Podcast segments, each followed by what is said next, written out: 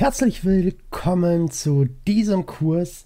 Ich möchte dir in diesem kurzen Video einmal erklären, was dich genau in der schriftlichen Überprüfung zum medizinischen Heilpraktiker erwartet, worauf musst du achten, was passiert da genau, was für Unterlagen musst du einreichen und das will ich mit dir in diesem Video einmal ganz kurz besprechen. Lass uns mal anfangen. Wie bekommst du überhaupt Informationen zur schriftlichen Überprüfung, was da bei deinem Gesundheitsamt relevant ist? Denn es ist leider so, dass die äh, Überprüfung, auch die schriftliche Überprüfung, zwar bundeseinheitlich geregelt ist, es dennoch aber immer Ausnahmen gibt. Gerade was die Kosten angeht, ist das von Gesundheitsamt zu Gesundheitsamt pro Bundesland unterschiedlich. Was die äh, teilweise Ausgestaltung der Überprüfung angeht, ist das auch in einigen Bundesländern unterschiedlich. In Schleswig-Holstein zum Beispiel, da gibt es noch eine ganz andere Prüfung als jetzt im Rest bundesdeutschen Gebiet. Im Rest bundesdeutschen Gebiet ist es eigentlich so, dass die Überprüfung einheitlich gestaltet ist, also gerade die schriftliche Überprüfung. Da gibt es aber noch ein, zwei Gesundheitsämter, die sich da weigern, die noch ihre eigenen Prüfungen haben und Husum in Schleswig-Holstein ist beispielsweise eines davon. Aber wie weißt du, wie kommst du jetzt überhaupt an diese Informationen dran? Woher weißt du denn, was jetzt von dir gefordert ist und wie die Prüfung jetzt genau aussieht in deinem Bundesland, an deinem Gesundheitsamt? Du brauchst Informationen. Wie beschaffst du dir die am besten? Heute, Gott sei Dank, in Zeiten des Internets ist das kein großes Problem mehr. Da schaust du dir einfach mal Informationen zu deinem Gesundheitsamt an, gibst mal das gibt es zum Beispiel mal Überprüfung Heilpraktiker und dann dein Wohnort. Zum Beispiel wohnst du in Dortmund oder du wohnst in Berlin oder in München oder ich weiß nicht wo, in Augsburg und und und und gibst das einfach mal ein und schaust mal, was dann passiert. Es ist allgemein so, dass es immer ein Gesundheitsamt gibt, was für einen bestimmten Bezirk zuständig ist. Das ändert sich auch mal. Das solltest du wissen. Das kann also sein, du wohnst beispielsweise in, in irgendeinem Dorf in Hessen und jetzt musst du gucken, welches ist das nächste Gesundheitsamt, was für mich als Heilpraktiker zuständig ist. Und das musst du suchen. Und das würde ich dir empfehlen, einfach mal eingeben, Überprüfung Heilpraktiker, dann der Ort, aus dem du kommst. Und dann findest du normalerweise das nächste Gesundheitsamt, was zuständig ist. Ansonsten fragst du bei deiner Gemeinde einfach mal nach, welches Gesundheitsamt da das nächste ist, was hier die Zuständigkeit hat oder die Zuständigkeit ausübt dann musst du einfach mal anrufen beim Bezirksamt oder im, im Bürgerbüro deiner Stadt, deines Dorfes und mal fragen, wo das nächste Gesundheitsamt ist, was die Heilpraktikerprüfung auch anbietet. Die Informationen sind wirklich wichtig, die brauchst du also, das solltest du auch frühzeitig machen, direkt auch schon zu Beginn deiner Ausbildung einfach mal schauen, wo muss ich zur Prüfung und dann auch meine Empfehlung an dich, direkt anrufen beim Gesundheitsamt und fragen, wann der nächstmögliche Prüfungstermin ist. Denn es ist je nach Gesundheitsamt so, dass es schon mal Wartezeiten von bis zu zwei Jahren bis zu drei Jahren geben kann, bis du überhaupt die schriftliche Überprüfung machen kannst. Das sollte so nicht sein, das ist auch nicht schön, das gibt es aber immer wieder.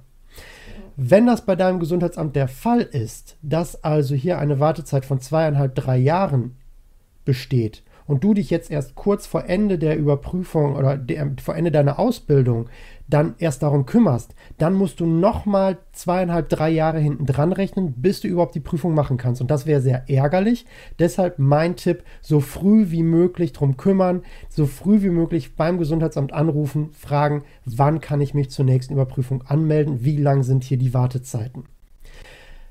Falls das mal gar nicht anders geht und das wirklich unerträglich lang ist, dann schau auch hier im Internet, da gibt es schon vorgefertigte Schreiben, wo man sich dann auch beschweren kann, weil auch aus meiner Sicht das ist unangemessen, das beschränkt dich auch in deiner Berufsfreiheit dass hier Wartezeiten für eine berufsausübende Überprüfung von zwei, drei, teilweise noch länger Jahren ähm, angegeben werden. Das geht aus meiner Sicht nicht. Informier dich dann, falls das hier so sein sollte, was es da für Möglichkeiten gibt.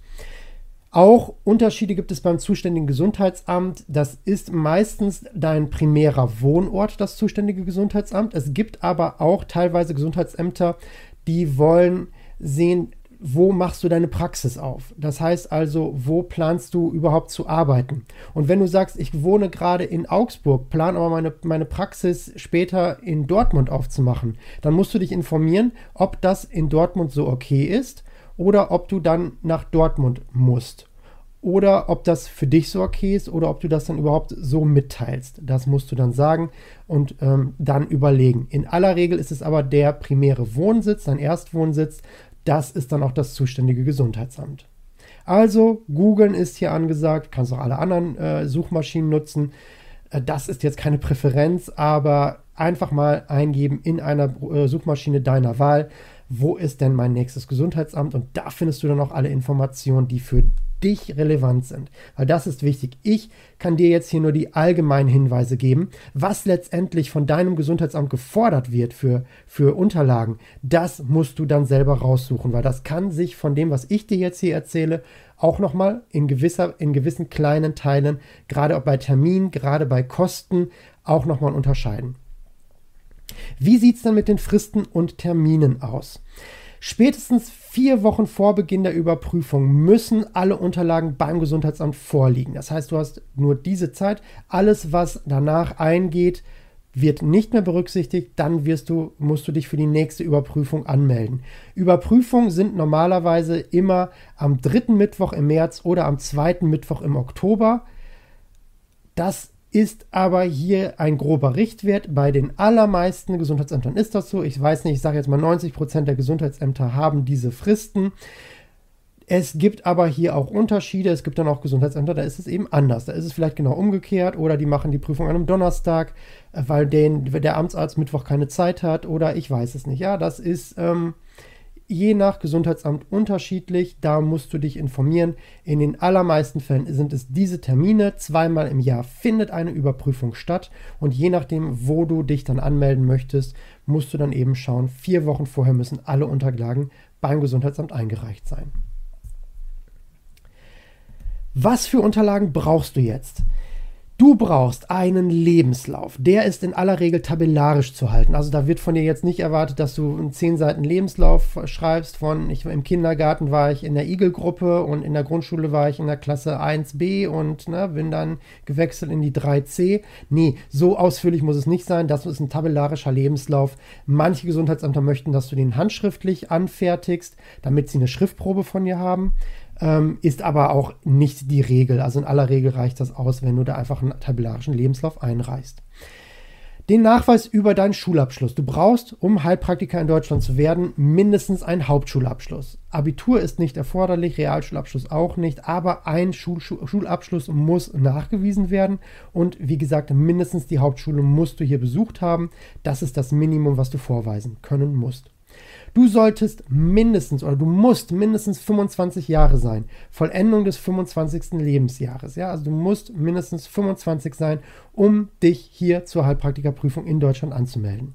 Dann brauchst du ein ärztliches Gesundheitszeugnis. Das darf nicht älter als drei Monate sein. Und hier, worum geht es da? Da wird einfach geschaut, ob du in der Lage bist, diesen Beruf auszuüben oder ob irgendeine Krankheit vorliegt, die dich daran hindert. Beispielsweise ähm, ich weiß es, ich weiß, zum Beispiel sagen wir, du bist HIV-positiv. Ja, und äh, da ist es dann schon schwieriger. Da kann es dann sein, dass hier eben ein Grund vorliegt, dass der Arzt sagt, nee, ich verweigere hier das Gesundheitszeugnis oder dass das Gesundheitsamt sagt, dieser Person verweigere ich das Gesundheitszeugnis oder verweigern wir die Ausübung der Tätigkeit oder eine chronische Hepatitis liegt vor. Irgendwelche Infektionskrankheiten, die chronisch sind, die, ähm, die eben hochgradig ansteckend sind ähm, oder aber auch körperliche Gebrechen, die dich beispielsweise daran hindern, hier in einem Falle eines Notfalles angemessen reagieren zu können. Wenn du also beispielsweise, äh, du sitzt im Rollstuhl oder bist äh, querschnittsgelähmt und kannst jetzt im Falle eines Notfalls hier nicht angemessen reagieren, wird es schwierig, hier das Gesundheitszeugnis zu bekommen. Bestimmt nicht unmöglich, es gibt bestimmt auch andere Wege, wie man das machen kann. Es gibt bestimmt auch Möglichkeiten, da zu klagen. Wenn du sagst, es geht und es gibt immer die Möglichkeiten, natürlich, das gibt es, aber du sollst bei diesem Gesundheitszeugnis eben äh, das wissen, dass es hier schon auch mal Versagungsgründe geben kann. Und noch ein wichtiger Punkt, Achtung, Achtung, Achtung. Es gibt je nach Arzt erhebliche Preisunterschiede beim Gesundheitszeugnis. Das kann mal von wir machen das kostenlos gehen bis, das kostet 90, 100, 150 Euro.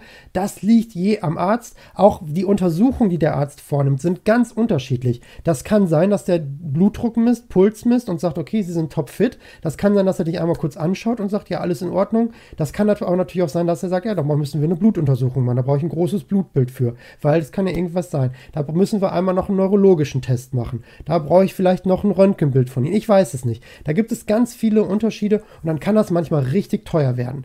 Informier dich vorher darüber, sprich vorher mit dem Arzt, was das etwa kosten wird, damit du das weißt und nicht nachher überlegst oder hinten überfällst und denkst, oh, okay, das war doch ganz schön teuer. Dann brauchst du ein amtliches Führungszeugnis der Belegart 0 das darf auch nicht älter als drei Monate sein. Ja, auch das brauchst du. Das heißt, hier wird geguckt, liegen irgendwelche Straftaten gegen dich vor. Da wird auch, da geht es jetzt auch nicht darum, wenn jetzt äh, irgendwie ein Verfahren für dich ähm, wegen irgendeiner Straftat im Bereich des Straßenverkehrs läuft.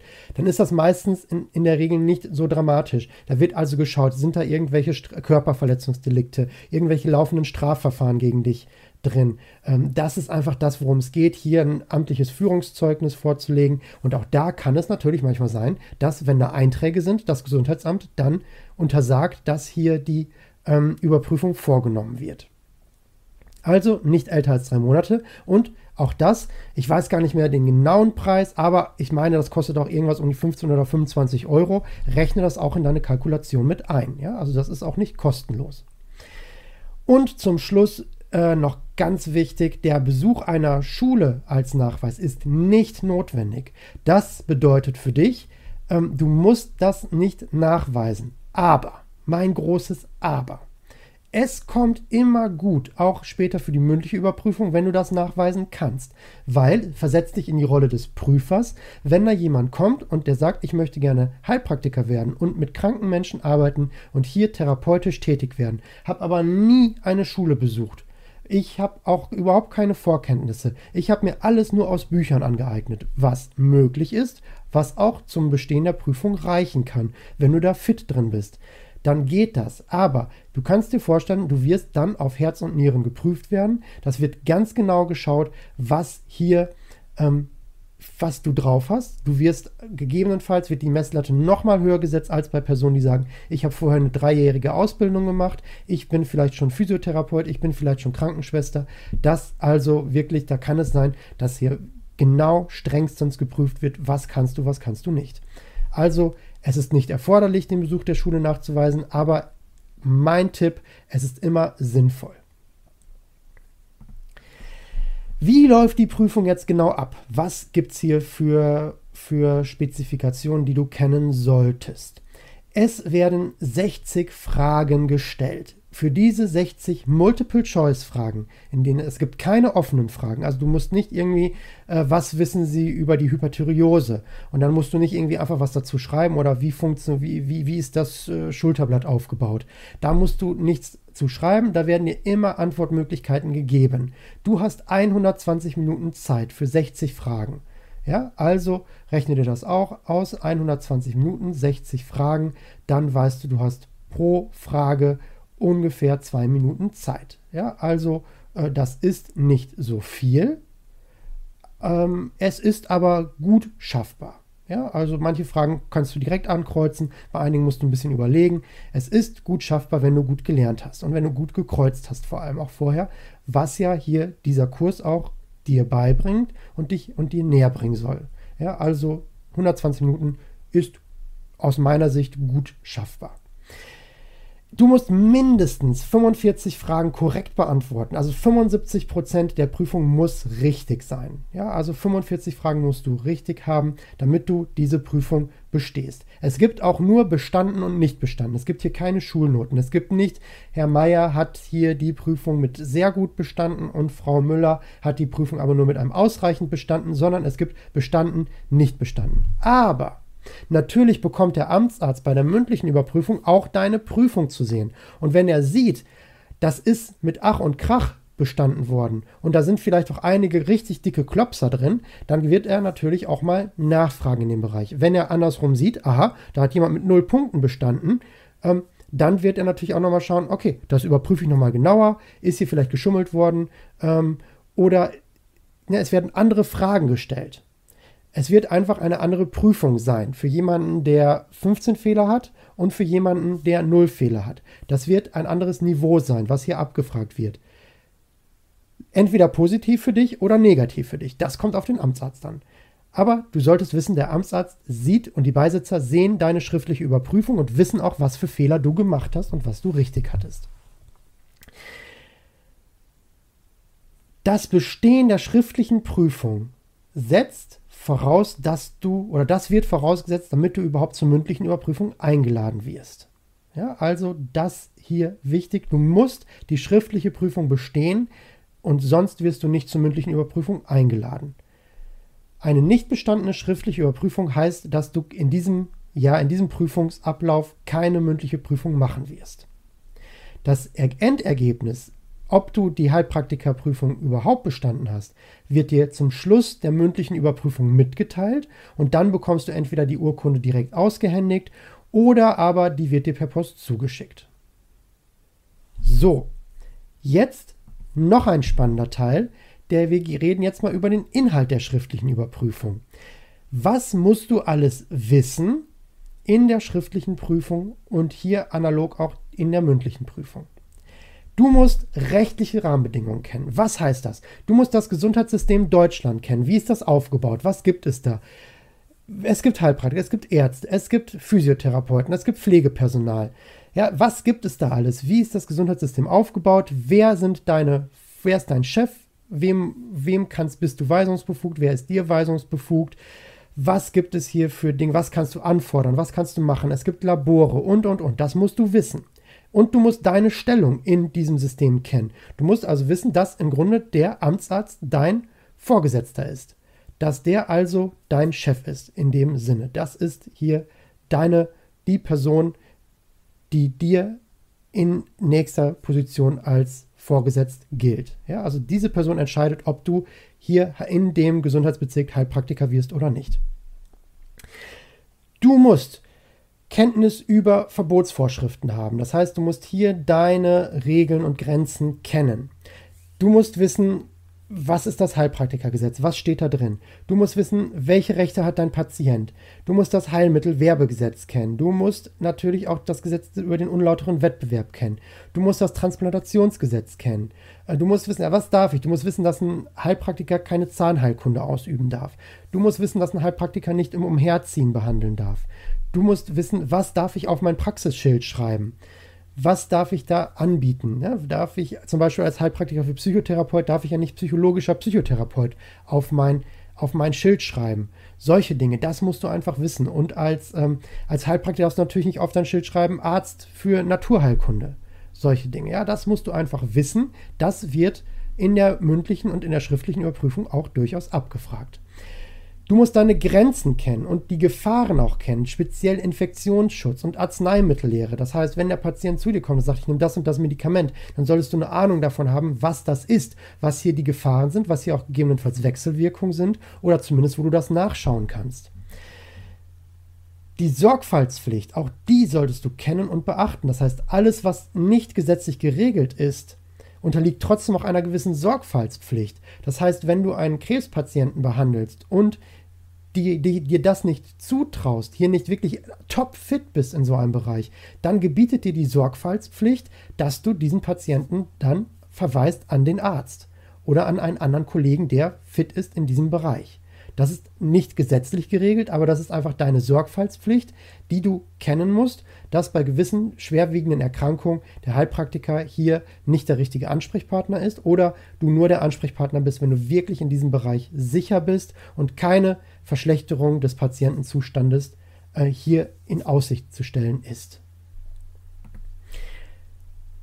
Die Qualitätssicherung muss sichergestellt sein. Das heißt, du musst Hygienevorschriften kennen. Wie sterilisiere ich meine Sachen? Was ist ein, was ist ein Hygieneputzplan, der in meiner Praxis ist? Was habe ich hier für einen Hygieneplan allgemein? Du musst Dokumentationspflichten kennen. Das heißt, was muss ich aufschreiben äh, für meinen Patienten? Ähm, wie muss das aussehen? Wie lange muss das lagern? Und, und, und. Das sind alles Dinge, die du wissen musst, die in der mündlichen und auch in der schriftlichen Prüfung auch einmal durchaus abgefragt werden können. Du musst das Notfallmanagement drauf haben. Das ist, hat auch einen Grund, warum das weit oben steht. Ja, Notfallmanagement. Du musst Notfälle erkennen können und angemessene Erstversorgung sicherstellen können. Das meine ich damit. Wenn du also körperlich nicht dazu in der Lage bist, hier einen Patienten ähm, zu betreuen, dann wirst du es schwer haben, diese Erlaubnis zu erhalten. Das muss also sichergestellt sein. Du musst also fit sein, auch hier im Notfall mit richtig agieren und reagieren zu können. Du musst also wissen, wie verhalte ich mich bei einem anaphylaktischen Schock? Wie verhalte ich mich, wenn mein Patient einen Herzinfarkt in meiner Praxis bekommt oder einen akuten arteriellen Verschluss? Was muss ich dann tun? Ich, du musst die Lage, Lagen kennen. Du musst wissen, was für Medikamente darf ich als Heilpraktiker einsetzen? Was, in welcher Dosierung darf ich die einsetzen? Und, und, und. Notfallmanagement. Wichtig, wichtig, wichtig. Wenn du das nicht beherrschst, dann wird es schwer, die Prüfung zu bestehen. Weil wenn du in der mündlichen Prüfung äh, spätestens da ein Notfall begegnet und du den nicht adäquat löst, dann kannst du davon ausgehen, dass es hier schwer wird, überhaupt noch die Prüfung zu bestehen. Das muss also wirklich sitzen. Das sollte auch ein Schwerpunkt beim Lernen sein. Notfälle sollten wirklich gut sitzen. Dann Kommunikation, auch ein wichtiger Punkt. Und das ist auch was, was ich immer wieder gefragt werde. Ah, diese blöden Fachtermini. Muss ich die denn können? Ah, muss ich denn wissen Scapula? Und muss ich denn wissen, dass der Magen der Gaster ist? Und oh Mann, das ist so viel. Und wir haben eh schon so viel zu lernen.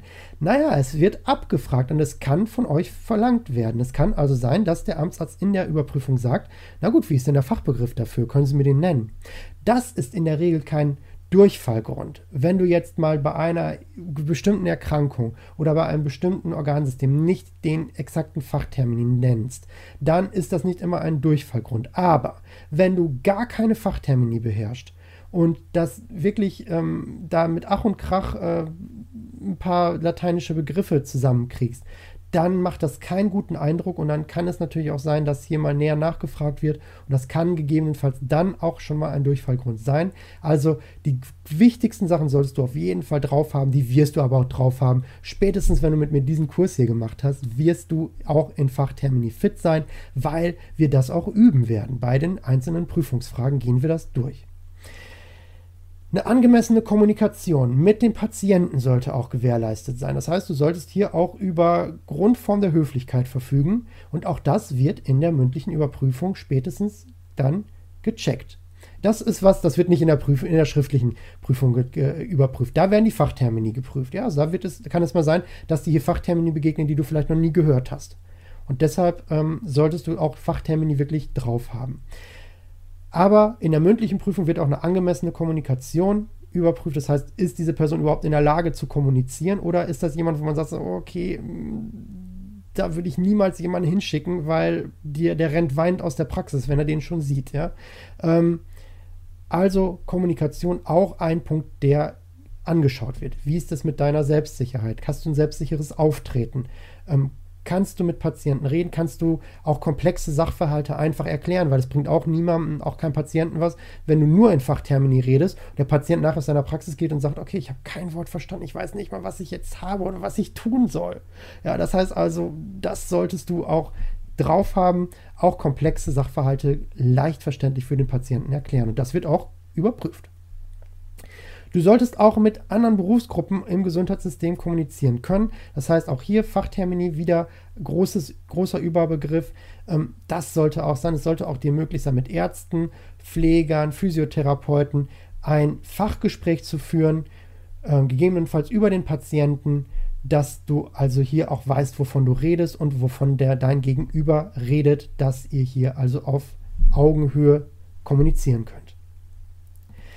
Jetzt die medizinischen Kenntnisse. Das, was eigentlich die meisten glauben, was das Einzige ist, was abgefragt wird, aber ist es eben nicht. Was wird hier genau gecheckt?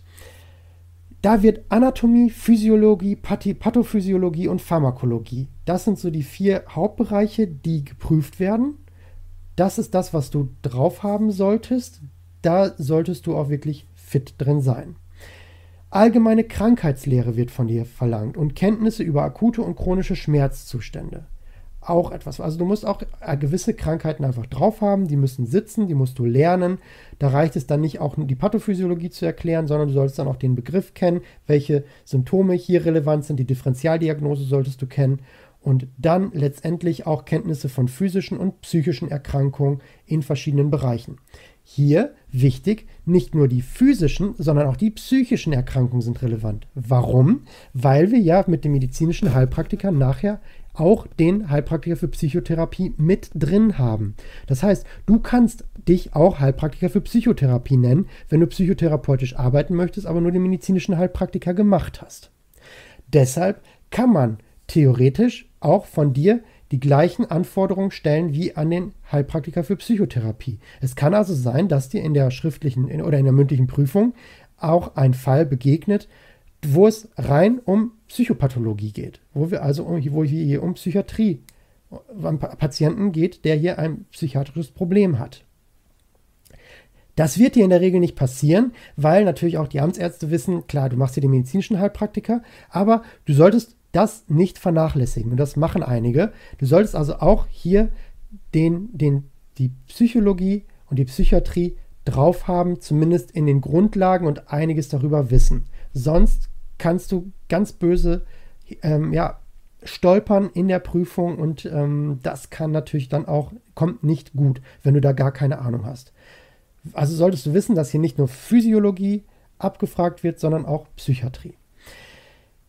Jetzt kommt eine Auflistung von den ganzen Bereichen. Das heißt, du solltest über den, ähm, den physischen und psychischen die psychischen Erkrankungen im Bereich Herz-Kreislauf-System, Stoffwechsel, Verdauung, Immunologie, Allergologie, Rheumatologie und, und, und. Das ist eine ewig lange Liste, die ich jetzt hier nicht einzeln mit dir durchgehe. Die kannst du dir auch selbst anschauen.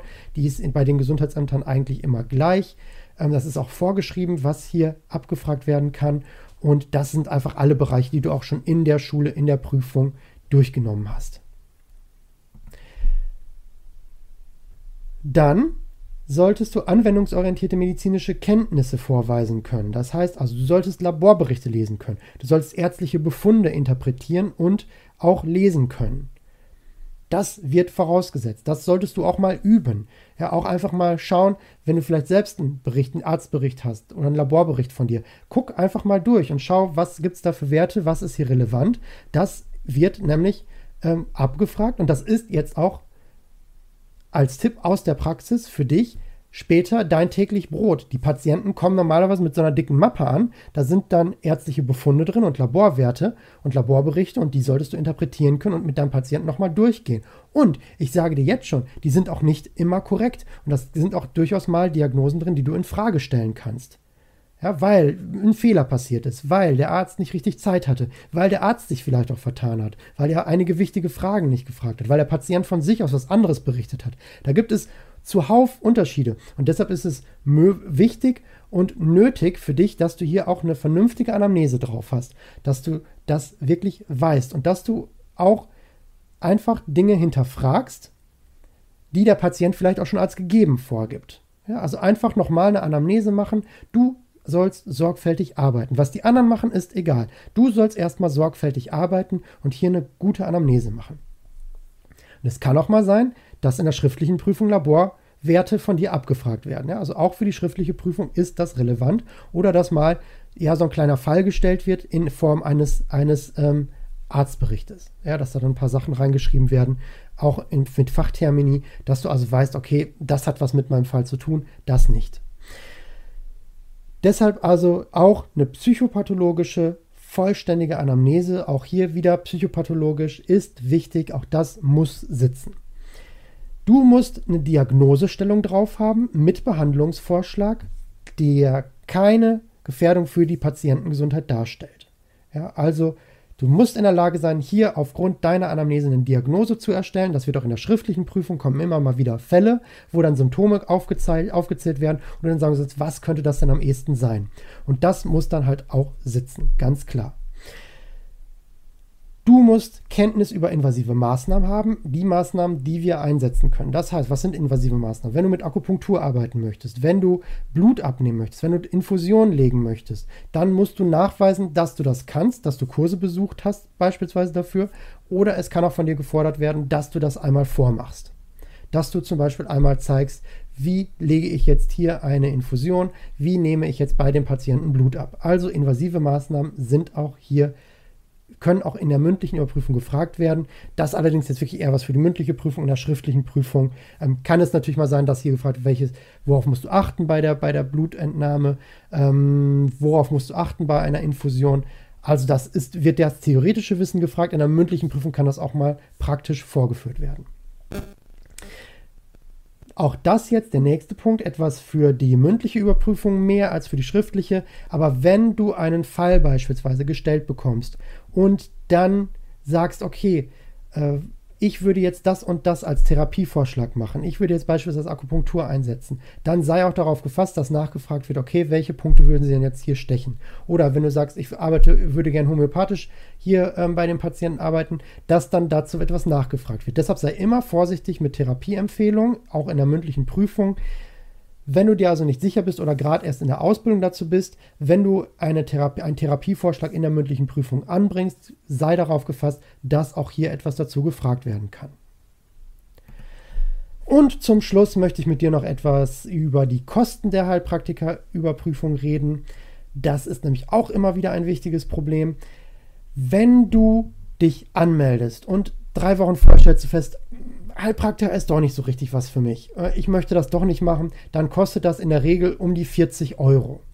Ne, nur diese, dieser, diese Rücknahme der Anmeldung. Das kostet 40 Euro Bearbeitungsgebühr. Solltest du wissen, also wenn du dich anmeldest, ähm, dann sei dir sicher, sonst bist du 40 Euro los. Die Prüfung selbst kostet 210 Euro für die schriftliche Überprüfung. Da sind also Kopierkosten mit drin, das Personal, was, was da sitzt, was da was da überwacht, die Erstellung der Prüfung und, und, und. Also kostet dich 210 Euro.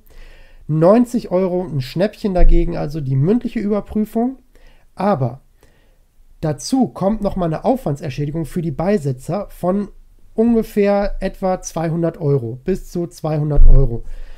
Kann mal 220 Euro sein, kann mal 160 Euro sein. Das ist von Gesundheitsamt zu Gesundheitsamt unterschiedlich, aber rechne ungefähr mit 200 Euro, 100 Euro pro Beisitzer, die noch oben drauf kommen. Und 60 Euro kostet noch die Erteilung der Erlaubnis. Das heißt, die Urkunde, die du nachher bekommst, kostet dich auch nochmal 60 Euro. Wenn du nicht bestehst, in der schriftlichen Prüfung auch schon, dann kostet dich die Versagung der Urkunde in der Regel 45 Euro. Das ist dann auch eine Be Bearbeitungsgebühr dafür, dass du dann einen Brief bekommst, in dem drin steht, sie haben die Heilpraktikerprüfung leider nicht bestanden. Insgesamt sind wir also bei Kosten von um die 560 Euro für die Überprüfung. Das heißt, es ist auch nicht ganz günstig. Also gut lernen, fleißig kreuzen, fleißig Differentialdiagnose üben, fleißig Fälle üben.